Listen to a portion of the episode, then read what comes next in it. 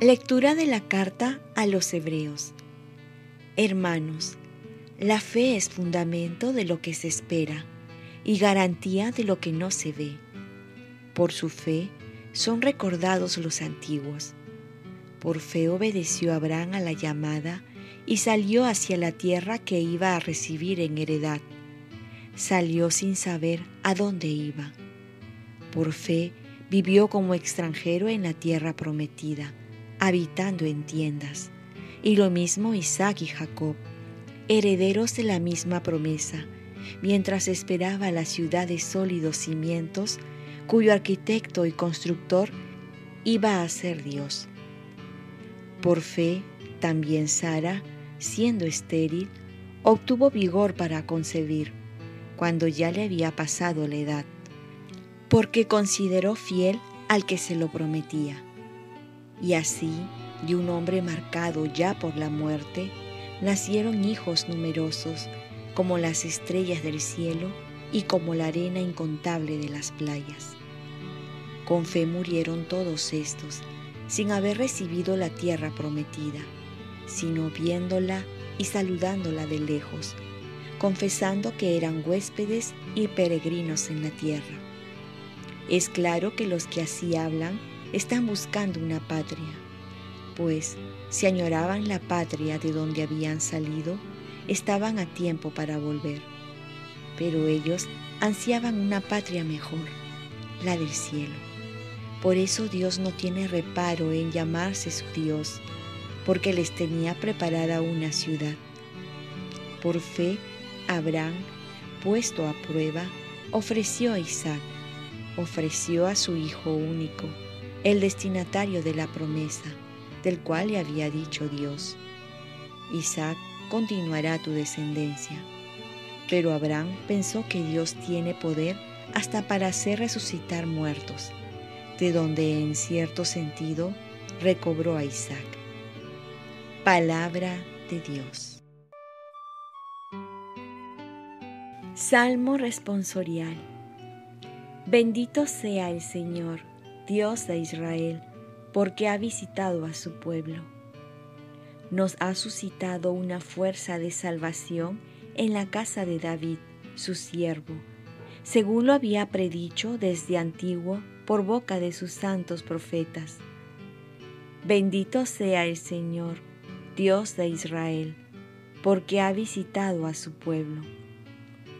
Es la salvación que nos libra de nuestros enemigos y de la mano de todos los que nos odian, realizando la misericordia que tuvo con nuestros padres, recordando su santa alianza. Bendito sea el Señor, Dios de Israel, porque ha visitado a su pueblo.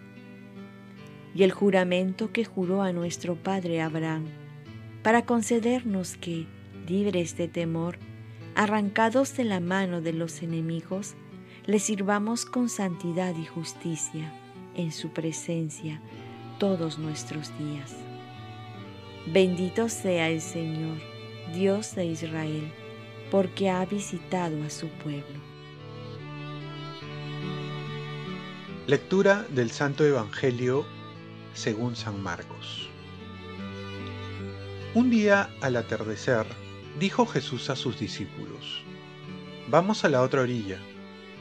Dejando a la gente, se lo llevaron en barca, así como estaba. Otras barcas lo acompañaban. Se levantó un fuerte huracán y las olas rompían contra la barca hasta casi llenarla de agua. Él estaba a popa, dormido sobre un almohadón. Lo despertaron diciéndole, Maestro, ¿no te importa que nos hundamos? Se puso en pie, increpó al viento y dijo al mar, Silencio, cállate. El viento cesó y vino una gran calma. Y él les dijo, ¿por qué tienen miedo? ¿Aún no tienen fe? Se quedaron espantados y se decían unos a otros, pero ¿quién es este que hasta el viento y el mar le obedecen? Palabra del Señor. paz y bien. La fe es pedir y vivir la voluntad de Dios. El año pasado el Papa Francisco al iniciar la pandemia se valió de este pasaje bíblico para animar a la iglesia y al mundo, que Dios no se ha quedado dormido en esta pandemia, sino que todo lo contrario, de una manera u otra increpa al viento de la tempestad, a las olas de la muerte, despertando la conciencia de las personas para que se puedan apoyar unos a otros para sacar lo mejor de cada uno en estos momentos difíciles. Así el Evangelio nos muestra que Jesús es más fuerte que la tormenta amenazadora y que cualquier virus, cualquier pandemia o peligro, sobre todo en estos tiempos. Y lo que nos pide es fe, creer en Él, saber que todo lo permite para un bien mayor, aunque esto nos cueste creer. La fe consiste, por lo tanto, en pedir para que Dios haga su voluntad en cada uno de nosotros.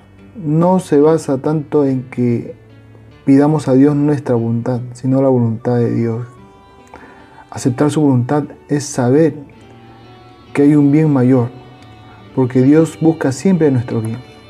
Por ello, en la primera lectura nos dice que la fe es fundamento de lo que se espera y garantía de lo que no se ve.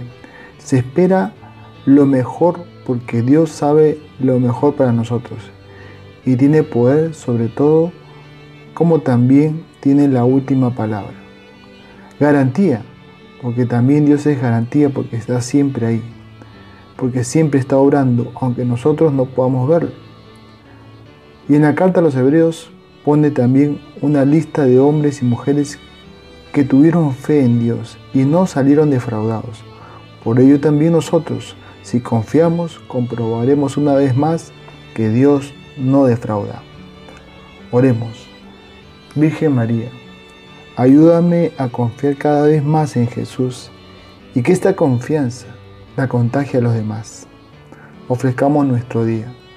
Dios Padre nuestro, yo te ofrezco toda mi jornada, mis oraciones, pensamientos, afectos, deseos, palabras, obras, alegrías y sufrimientos en unión con el corazón de tu Hijo Jesucristo, que sigue ofreciéndose a ti en la Eucaristía para la salvación del mundo.